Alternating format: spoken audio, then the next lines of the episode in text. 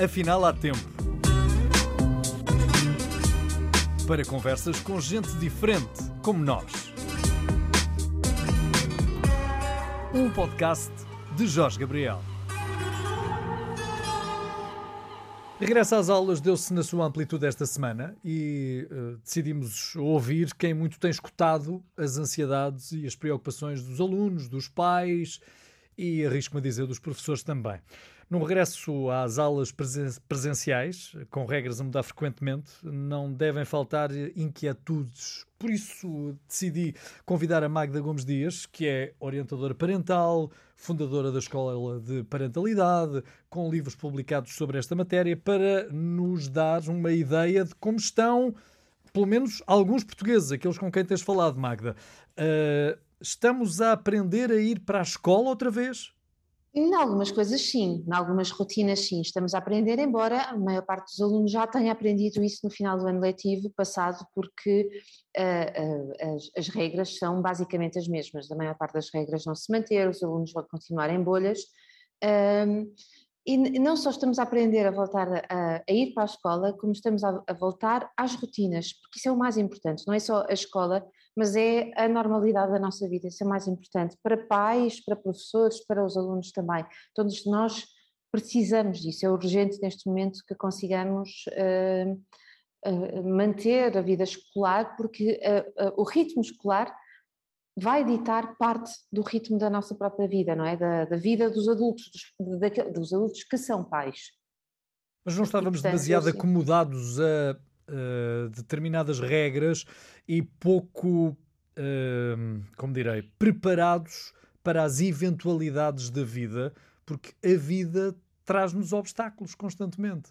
Uh, e por estarmos encafuados, por estarmos hermeticamente fechados a um uh, desenrolar da nossa vida tão rotineiro, uh, isso não veio também revelar que nós estávamos a começar a ficar impreparados para obstáculos, dificuldades, imprevisibilidades?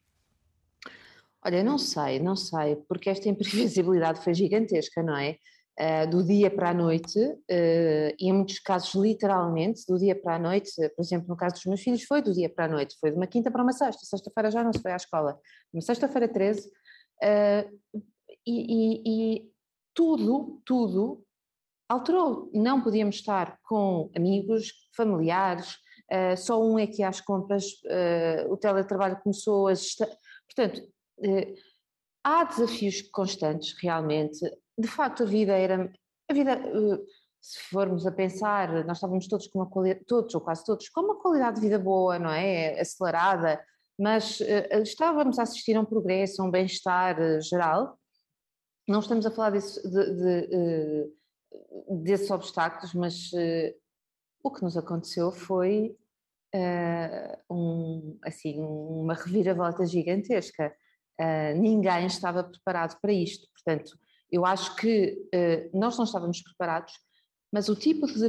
a, forma como respondemos mostrou que nos conseguimos uh, adaptar, melhor ou pior, uh, a resposta que nós demos a esta situação foi de sobrevivência. Em muitos casos foi de sobrevivência, de ficar com os miúdos em casa, miúdos de baixa idade.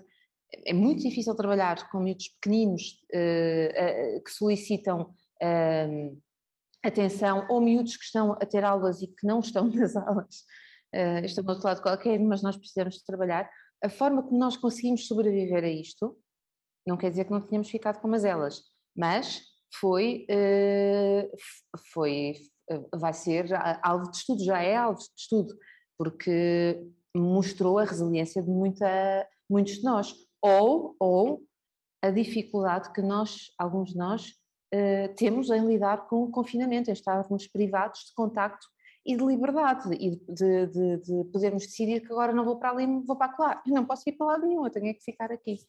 Uh, não sei, é uma, é uma questão que podemos pegar por várias pontas e, e mas acho que mostrou em, em, alguns casos, e felizmente na maior parte dos casos, uma enorme resiliência.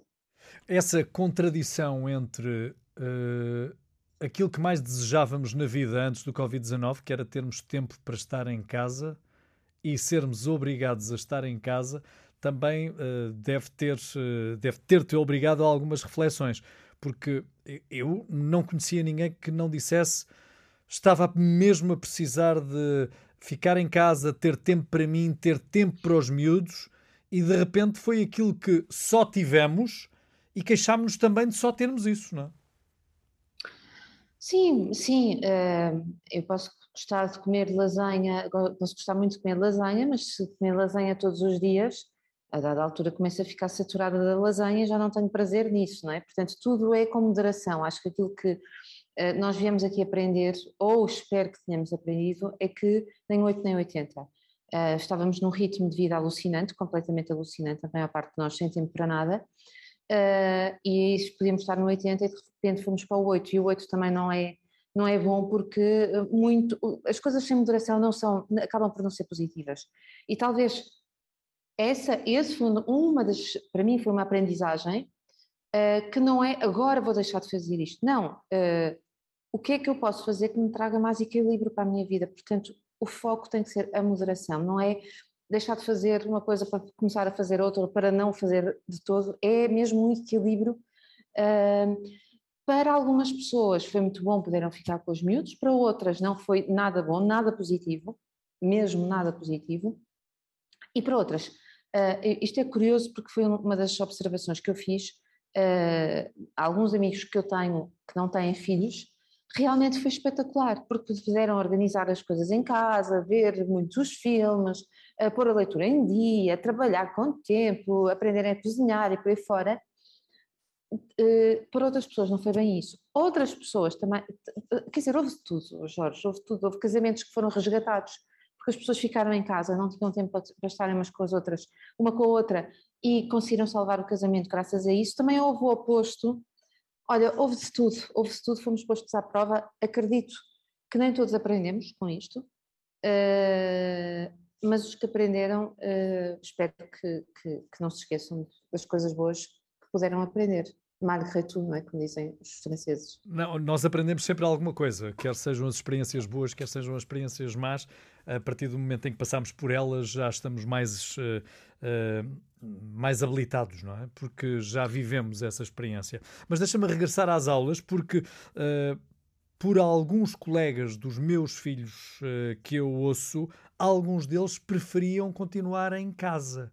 Como é que se pode convencer uma criança de que aquilo que ela teve agora, à força, mas teve, uh, deixa de ser positivo e o que é bom é voltar a ter aulas, estar em convívio com outros com outros amiguinhos, com outros colegas, com professores. É outro processo, não é?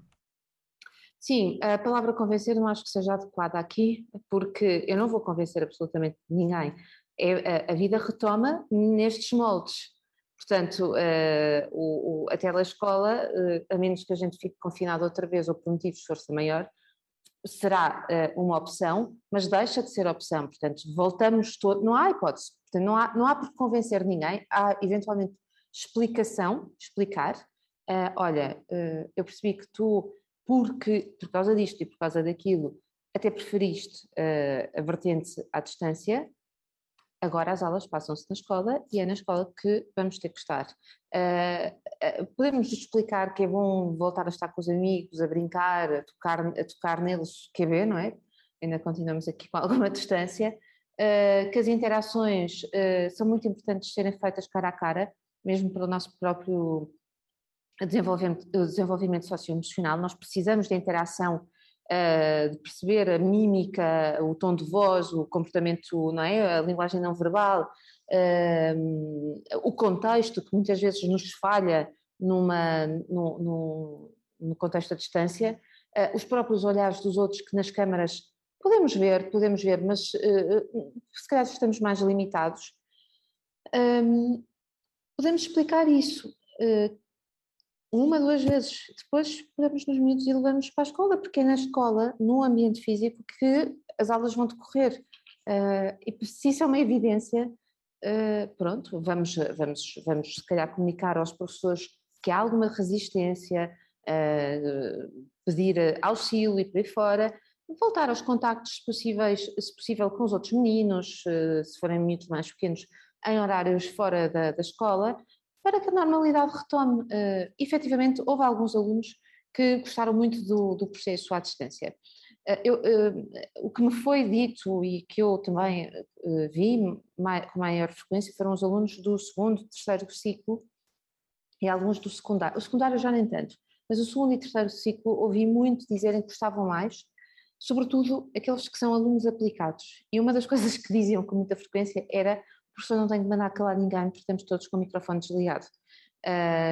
E então os alunos que gostavam de ouvir as aulas sem interrupções partilhavam muito, muito essas coisas. Os outros já, já sofreram mais um bocadinho, já tiveram que fazer mais esforço para a concentração, porque rapidamente se distraíam com algum tipo de gadget que podiam ter eh, ao lado deles, não é? E pronto.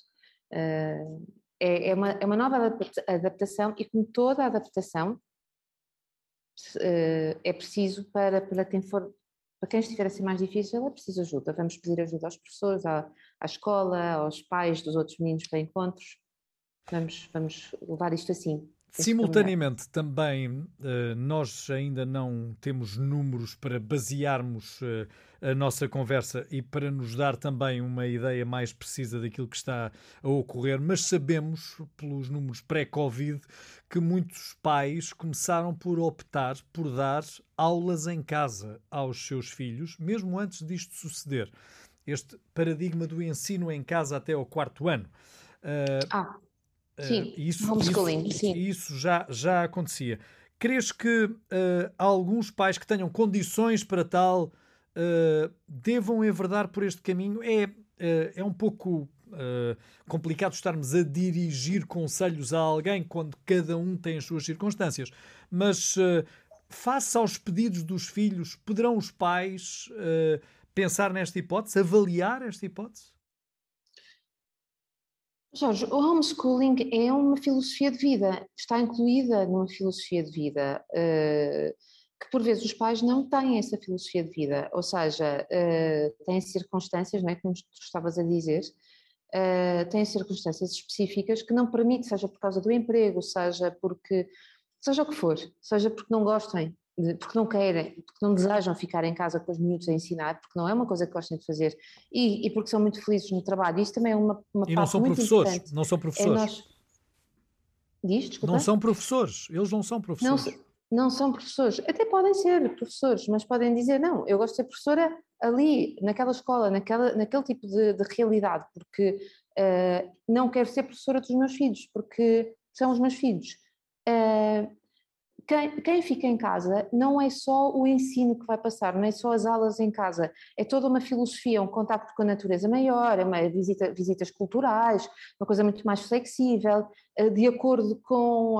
Eu sei que há pessoas que trabalham e fazem homeschooling, portanto, têm uma, têm, têm uma, uma liberdade em termos de trabalho, porque podem ser, sei lá, designers, programadores e por aí fora, e têm a sua própria, podem escolher fazer a sua própria gestão do, do trabalho.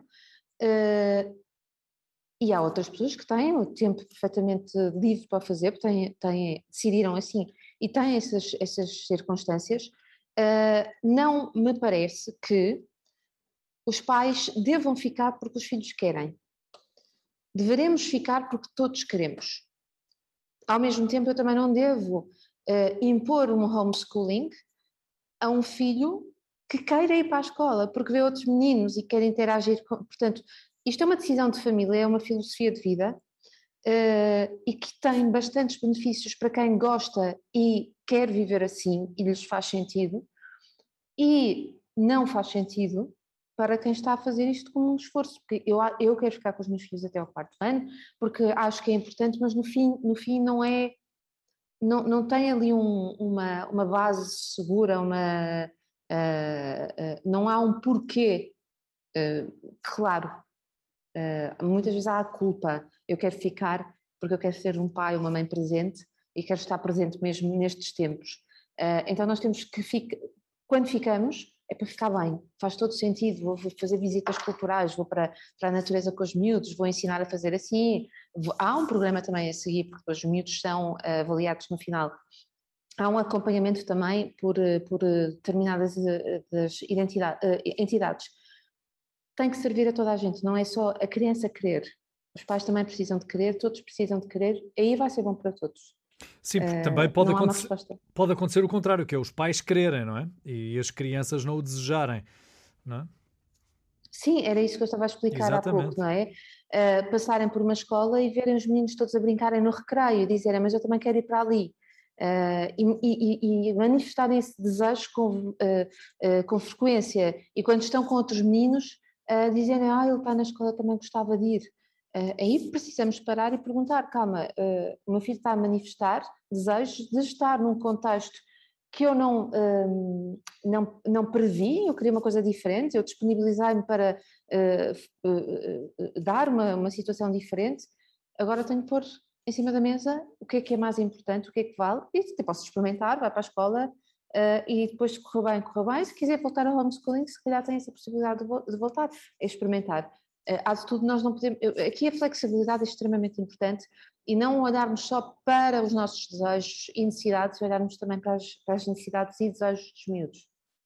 Os uh, professores foram apontados também como um dos uh, grupos heróis uh, desta pandemia, porque conseguiram adaptar-se não só rapidamente, como tentaram manter o seu processo em, em resolução ao longo da Covid-19 e uh, fazer com que as suas eh, tarefas se cumprissem, mas pergunto-te exatamente por estarmos todos a atravessar um gigante obstáculo. Deveriam ser os próximos anos mais condescendentes na avaliação dos alunos porque eles atravessaram esta crise? Olha, uh, excelente questão. Uh, aquilo que eu sei é que houve mudança de programas. Alguns programas estão mais ligeiros este ano, portanto, eu acho que isso já é uma resposta a, a, a, a essa, essa questão, não, não avaliação, mas há uma noção que uh, é preciso ser mais leve. Uh, até porque corremos o risco, espero, que não, mas há uma pequena possibilidade de voltarmos todos outra vez para casa, não é?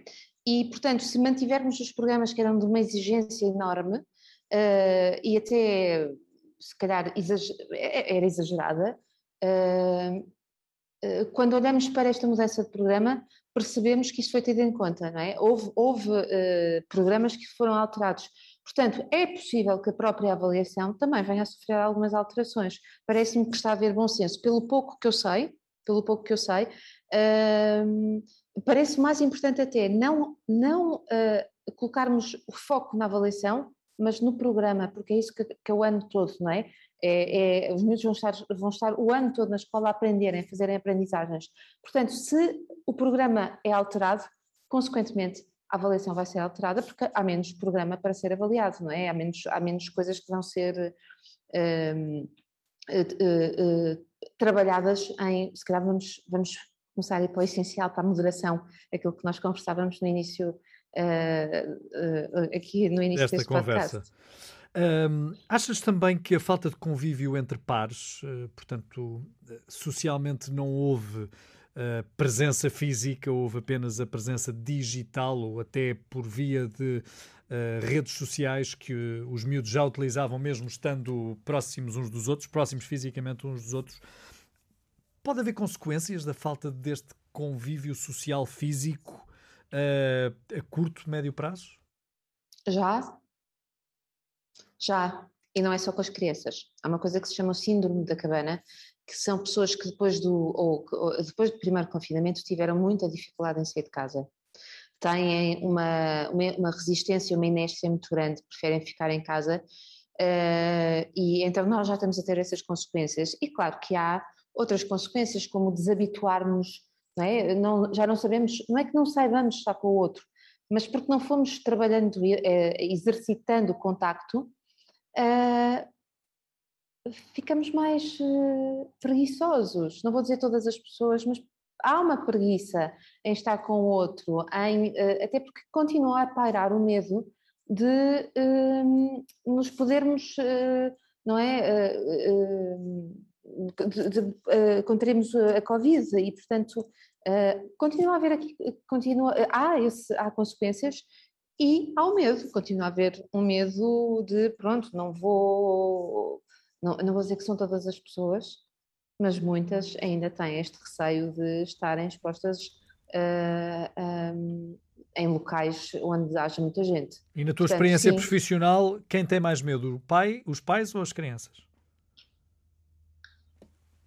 Os adultos têm mais receio, uh, porque as crianças estão a absorver a forma como os adultos comunicam, uh, uh, como vivem a própria doença, como ouvem falar sobre a, sobre a Covid, sobre o vírus, e portanto eles vão assimilar, se os pais têm muito medo e têm muito receio, eles próprios também vão ter esses receios e portanto parte do, do, adulto, não é? Que não quer, que tem medo que, de apanhar, tem medo de transmitir, tem medo que os avós, os tios que já têm uma idade, uma doença crónica, e os próprios há miúdos têm doenças crónicas, não é? Diabetes e outras, eh, e, e de facto têm de estar protegidos. Eh, mas quem tem mais quem tem, temos que ser nós, Jorge. Não é? Nós, temos, nós sabemos o que, é que pode acontecer. Os pequenitos não sabem ainda muito bem o que, é que pode acontecer. Nós temos a noção de, das consequências do sofrimento que é uma perda. Uh, só de ouvirmos a palavra que alguém contraiu Covid ficamos aflitos, não é? Se for num familiar, ah, não tem sintomas, mas do dia para a noite pode vir a ter. Portanto, há aqui uma nuvem ainda que eu desejo que seja rápida, seja bem passageira, mas que ainda está aqui, eh, todos nós pensamos nisto e basta ligar a televisão ou a rádio, que a primeira coisa que te aparece, que não sei, mas eu diria que ainda 80% do, uh, dos noticiários são sobre a Covid. E é muito natural que as pessoas continuem com a Covid como o seu tema e seu problema de base e principal.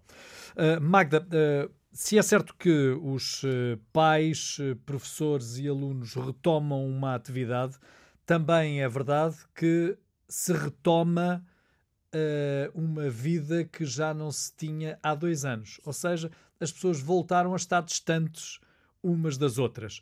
Crês que lhes vai fazer falta estarem próximas umas das outras, dado que agora voltam a dispersar-se? Estás a falar na parte virtual, é isso? Não, não. Não, sei, se, não, sei se entendi oh, Magda. Eu, eu, eu vou explicar-te de novo. Uh, pais voltam a trabalhar fora de casa, alunos voltam a ir para a escola, professores voltam também a fazer o mesmo, não é? Eles que estiveram em teletrabalho, mas que também são pais e, em alguns casos, até alguns deles são filhos. Uh, portanto, voltaram-se a distanciar todos uns dos outros, fisicamente. Achas que também vamos ter aqui o síndrome de hum, ausência? Uh, eu gostei de ter aqui a mãe e o pai, eles estavam ali na sala ao lado, até me podiam resolver problemas. Problemas que não têm que ser com os problemas de matemática, ou as, uh, as fórmulas uh, de físico-química, ou os erros gramaticais, mas os meus problemas, os meus dilemas. Sim, sim, sim. Eu também, enquanto pai ou mãe, também gostava, gostei muito. Foi difícil, mas gostei muito de estar com os miúdos não é? Aquela coisa de não ter que os ir buscar às atividades ou à escola, estavam, estávamos todos ali perto, eh, foi muito bom. Uh, ora bem, eh, isto depende das pessoas, não é? Depende das famílias, depende do grau de conflito, do grau de satisfação que se teve durante este período ou não.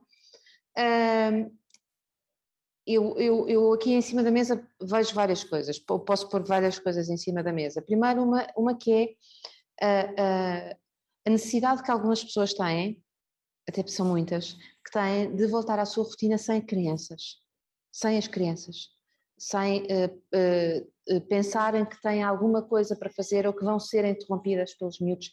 E isto não, que, não significa que gostem menos dos miúdos do que aqueles pais que hoje se sentem mal em casa e querem ficar com os miúdos. Que de, mal em casa, mal no trabalho, ou mal porque os miúdos foram para, para a escola e continuam em teletrabalho, não quer dizer nada disso, quer dizer que eu, nas minhas circunstâncias e na minha forma de ser, eu necessito de um espaço em que eu sou apenas aquela profissional. E adoro uh, ser profissional, adoro ser mãe, adoro ser uh, todos esses papéis que eu tenho, mas tenho muito mais prazer quando faço a solo. E porque posso estar com os meus colegas e posso falar de outras coisas e posso me queixar e posso aprender com adultos e posso ter conversas de adultos uh, com adultos. E uh, os miúdos podem sentir falta dos pais, podem, mas não vejo isso como uma coisa positiva. Atenção, e não os, vejo isso. E os pais dos filhos? Sentir falta dos filhos e da companhia deles? Também não vejo isso como positivo, eh, como uma coisa positiva, porque nós estamos com eles. O que, nós te, o, que, o que isso pode denunciar é que eu não tenho tempo de qualidade com eles, não é? Tempo de qualidade. Uh, depois de jantar, porque chegamos todos à hora de jantar a casa, ou quase todos, uh, ou muitos de nós, não vou dizer quase todos, mas muitos de nós chegamos à hora de jantar e é aquela corrida. Então, o importante aqui será eventualmente termos bom tempo de qualidade. Não acho que nenhuma relação deva ter uma dependência, uma eu só sou feliz porque uh, isto acontece. Uh, nós, uh, é muito importante que os miúdos tenham a sua vida social com os amigos, tenham os seus conflitos, aprendam a fazer amigos, aprendam a resolver os seus conflitos, aprendam a estar com os seus pares, porque é importante, vão construir memórias, vão, vão, vão, vão criar um conceito de si com os seus pares. Quando os miúdos estão muito dependentes dos pais, isso não é positivo, pelo contrário, ah, está muito agarrado a mim, isso não é uma coisa positiva. Os pais também terem muitas saudades dos filhos. É perfeitamente normal que tenhamos saudades dos miúdos. Olha que bom encontrarmos no final do dia. Fomos fazer a nossa vida, fomos realizar em diferentes esferas da nossa vida e chegamos à noite e, há, e, e, e a nossa vida não depende, não depende da existência dos nossos filhos. Dá-nos satisfação, pode-nos dar satisfação, também nos dá muito cansaço, mas pode-nos dar muita satisfação. Mas no dia em que, repara, nós temos filhos para, para eh, com um projeto de vida, o que seja, mas uma, uma, um, um dos nossos objetivos enquanto pais é formar adultos saudáveis, que façam a sua vida, que sejam autónomos e responsáveis. Se uh, eu não prevejo uma saída dos meus filhos de casa, não é? se eu não me preparo uh, para isso, alguma coisa está errada. Portanto, se, se me custa muito o meu filho agora vai para a escola, que eu vou ter muita, muitas saudades dele, isso é uma questão minha, eu isso preciso de analisar, porque não é saudável também. Dito isto, uh, deixa-me também acrescentar o seguinte, que uh, há muita gente que está uh, com horários híbridos. O que é que isto significa? Cada vez mais empresas e trabalhadores perceberam que, de, claro que isto vai depender do trabalhador, atenção, porque não é qualquer trabalhador que pode ficar em casa a trabalhar. Não é? Eh, porque pode não ter a concentração, pode não gostar de ficar em casa, mas há este, eu acredito que, eh, acredito não é acreditar, eu sei que já há em algumas empresas esta flexibilidade de se poder fazer meio tempo em teletrabalho, ou um dia ou dois em casa e o resto da, da, da semana uh, num posto de trabalho físico. Há países da Europa, a Islândia, creio que já só oferecem quatro dias úteis de trabalho e já prolongaram os dias de descanso, não é? Já só trabalham quatro dias por semana, mesmo para que as pessoas disponham de tempo não só para si, mas também para os seus, que era algo que Sim. reclamávamos. Lembras-te? Há dois anos andávamos a reclamar que não tínhamos. Uh, no entanto, não lastimamos uh, e até podemos uh, perceber que algumas pessoas optem por estar em casa e por acompanharem os seus filhos e educarem os seus filhos diretamente, sem ter vida profissional, sem ter uma carreira desde profissional. Sempre, desde sempre. Quantas vezes perguntavam aos, na, na, quando nós tínhamos, na minha altura, que preencher uh, a ficha, a profissão da mãe doméstica, não é? Portanto, foram mulheres que escolheram ficar em casa para acompanharem os filhos. Uh, isso não é uma novidade agora, isso sempre aconteceu. Uh, a novidade é serem os pais a quererem fazer isso e a ficarem, a ser-lhes permitido. E as políticas de parentalidade positiva que estão a ser aplicadas pela União Europeia transpostas, para os países uh, membros já prevêem isso mesmo, por exemplo, nas licenças parentais. Não é? Que a licença pode ser trocada. Portanto, a novidade está aí, do pai ser o pai a ficar. E há cada vez mais, não é cada vez, mas uh, mais, é aos pouquinhos começamos a ver pais a serem eles a ficarem em casa e a mulher, a mãe, a assumir aquele papel que sempre foi do provedor, do homem, não é? que trazia uh, o dinheiro para casa. Começa, começa aqui a haver uma, uma mudança de paradigma e é, ainda bem que assim é. É bom até para a igualdade de género, não é? Também ajuda. Tal e qual. Ajudará qualquer qual. coisa. Os uh, professores também, alguns deles, uh, ter-se-ão acomodado ao facto de não terem a presença física dos alunos e logo aí poderem evitar os tais ruídos paralelos que numa sala de aula se encontram, porque bastava-lhes desligar o microfone dos alunos que apenas estavam lá e que não, que não desejavam aprender, ou pelo menos não estariam interessados em aprender. Também eles, professores, têm que se readaptar nesta época em que voltam às aulas presenciais? Uh, readaptar ou voltarem ao, ao, que, ao que era antes, é, tivemos aqui algum tempo sem aulas, sem aulas presenciais, Uh, o, o, ruído que sai, na verdade, uh, em, determinadas, uh, em determinados ciclos, eu estou a pensar aí num segundo ciclo, num terceiro ciclo, num secundário, o, o verdadeiro ruído que sai é o conflito. Não é só o, o ruído, não é? porque nestas idades os miúdos já.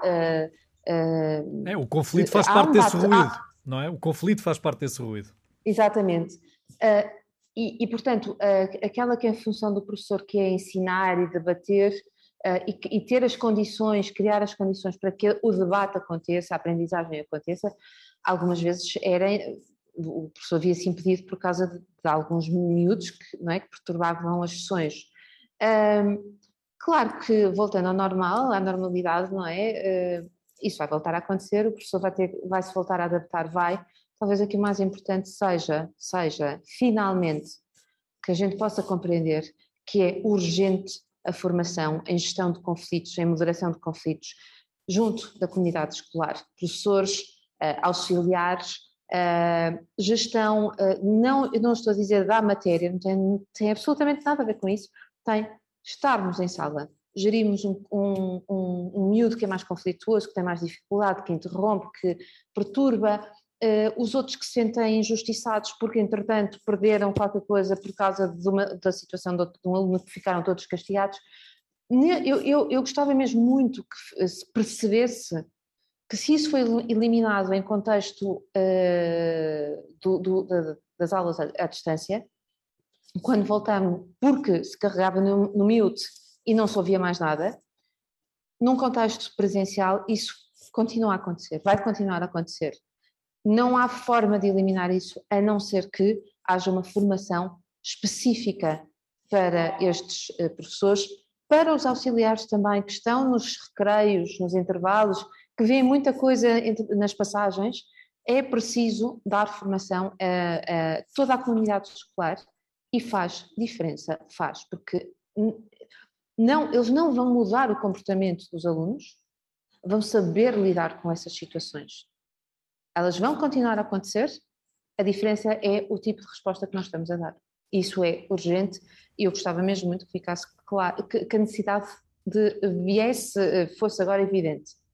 Um dos episódios mais lamentáveis de, do convívio entre os jovens nas escolas era o bullying. Ora, não havendo convívio direto, o bullying também, em certa medida, ficou suspenso. Porque algumas pessoas podem ter a ideia de que ele terminou ele continuou a existir digitalmente e, uh, em alguns casos, até agravou-se, porque não podendo estar fisicamente, ele teria mais tempo, ele, o bully, teria mais tempo para utilizar as redes sociais e não só para agredir pessoas de quem não gosta, até porque está por detrás de um teclado ainda mais fácil isso se tornou.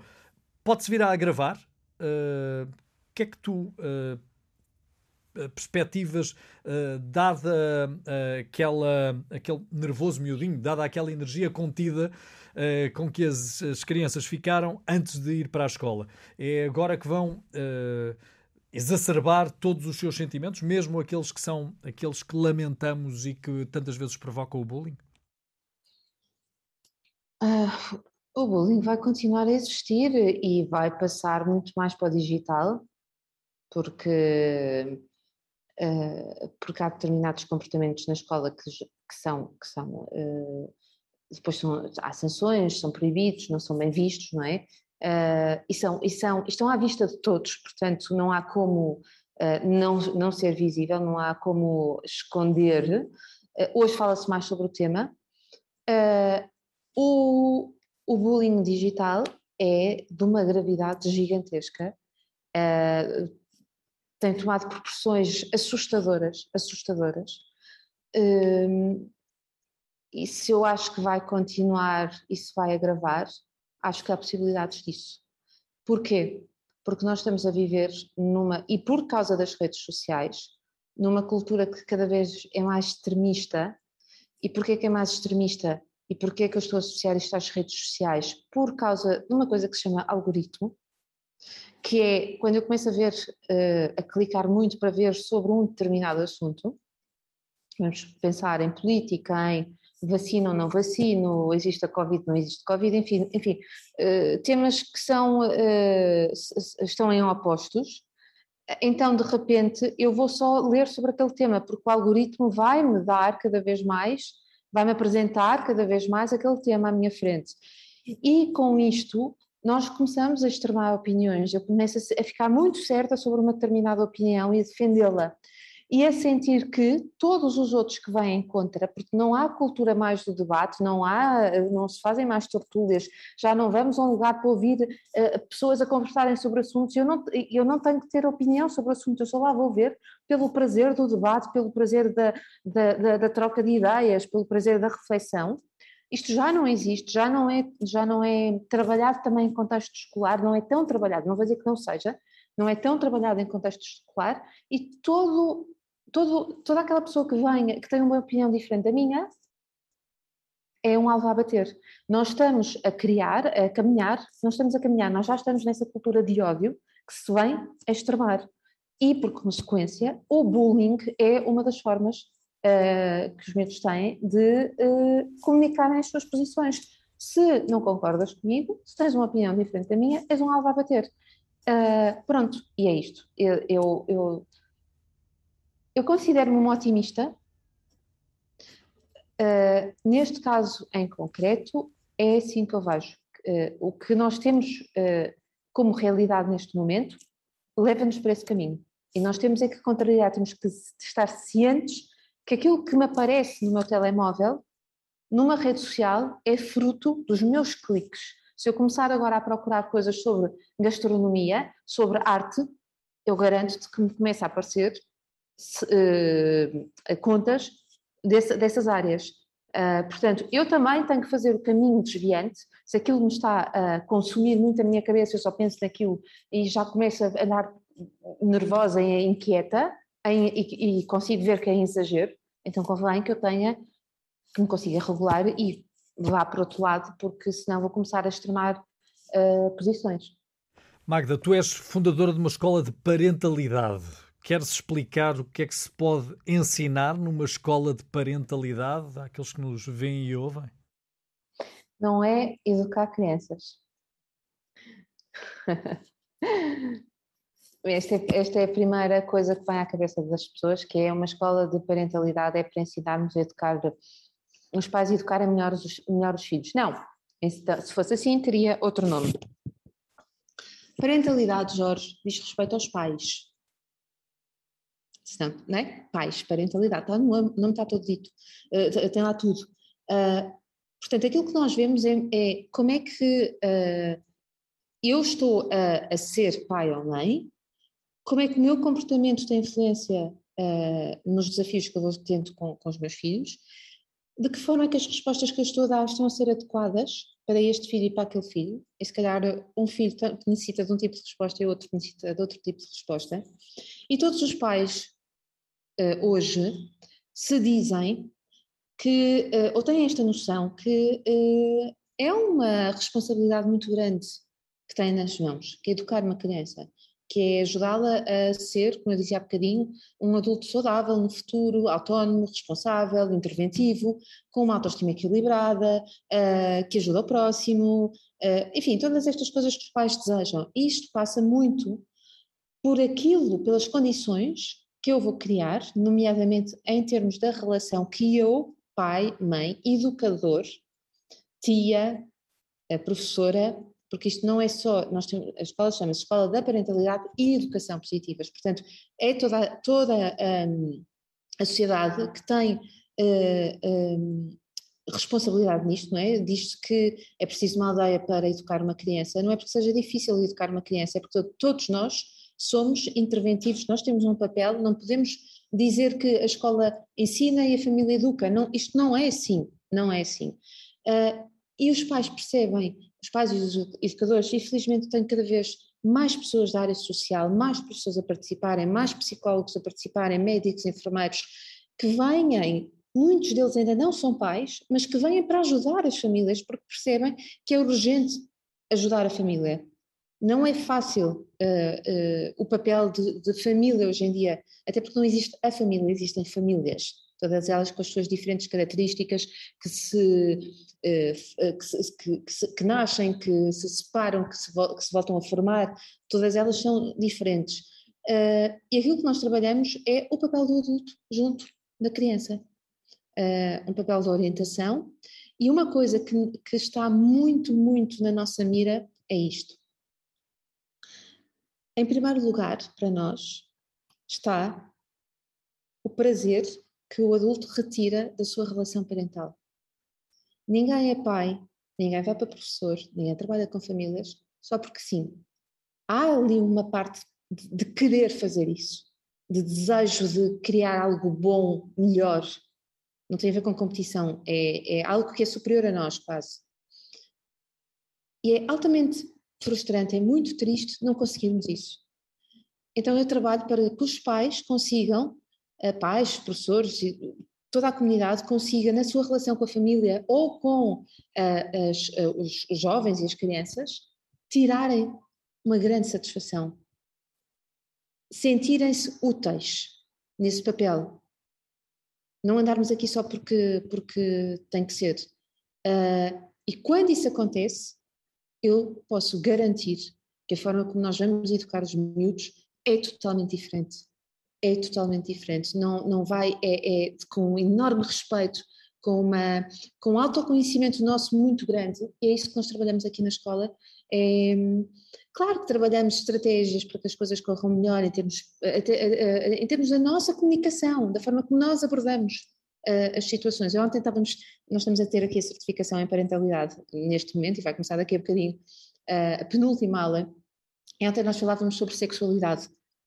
Uh, e um, uma das coisas que ficou muito clara é que a forma como eu vou lidar com a sexualidade dos meus filhos, que eu não tenho que lidar com ela porque é uma coisa muito íntima deles, mas quando eles me apresentarem um namorado ou namorada, uh, eu vou ter que estar bem consciente da minha própria sexualidade para estar à vontade para aceitar aquilo que hoje é uma geração chamada híbrida, até ler este fim de semana um artigo que fala que é geração fluida, que é uma geração que vive a sua sexualidade de uma forma totalmente diferente da dos pais. Sexualidade não tem diretamente a ver com afetos, afetos e sexualidade são coisas distintas enquanto nós as pomos em conjunto, uh, ou pusemos em conjunto, e eu preciso de estar ok com isso para poder. Então, tu estás a ver, só, só isto que eu estou aqui a trazer não é sobre os miúdos, é sobre mim. Uh, por isso é que eu comecei por dizer que a escola da parentalidade não é para ensinar a educar crianças, uh, é sobre nós que vamos lidar com essas crianças e com esses jovens e futuros adultos. Há muita pressão social para que, uh, e fundamentalmente as mulheres, acabem por ser mães, mas algumas delas estarão preparadas para exercer esse papel, para ir a, atrás desse apelo maternal que algumas, algumas, pelo menos daquelas com quem eu convivo, me dizem que o tal relógio a mim nunca me despertou, mas a minha pressão, eu vivo com o meu namorado, ou eu estou casada e toda a gente na família me pergunta: então e os bebés? Quando é que veio o primeiro bebê? Ah, repara, eh, está muito associado à felicidade de um casal a existência de filhos, não é? Uh, então, eh, repara, a pessoa casava-se para ter filhos. Só podia ter relações depois de casar. Porquê? Porque era para procriar. Portanto, há uma associação natural uh, a, se casou ou vive com alguém, se tem uma relação com outra pessoa, é natural, entre aspas, que queira ter filhos. Só que as coisas evoluem, evoluem, a tradição já não é o que é, não é? Como se diz. Uh, e aquela pessoa que não quer ter filhos é vista ainda como coisa estranha. Como não? Uh, mas quanto mais não seja para que tomarem conta de ti no, na vida. Mas isso não é um motivo para se ter filhos, não é? Pronto. Uh, uh, há quem fale que é egoísta não ter filhos, não, não acho que não, as coisas não são assim tão simples quanto isso. e há quem há queira e não social. possa, não é? já nem Exatamente. falo biologicamente, falo mesmo economicamente.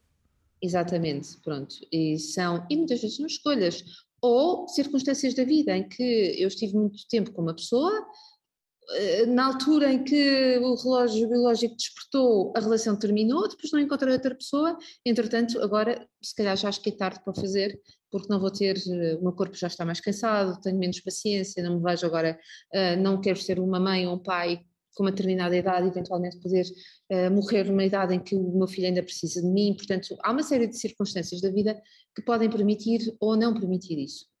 Uh, se há pressão, continua a haver pressão, claramente. E eu, no outro dia, uh, ouvia um, um, juiz de família falar e dizer uma coisa absolutamente verdadeira, mas que pode chocar muitas pessoas: que a verdadeira igualdade entre mulher e homem vai acontecer no dia em que a mulher disser que não quer ficar com a guarda dos filhos. Isto não a torna melhor ou pior mãe, é uma escolha que ela faz, nós aceitamos isso do homem. Uh, a pressão, quando se fala, tu estavas a falar da mãe, eu lembro-me imediatamente deste, desta, desta palestra que eu assisti, uh, a pressão que existe sobre a mãe é gigantesca, gigantesca. E isso é impeditivo para o homem.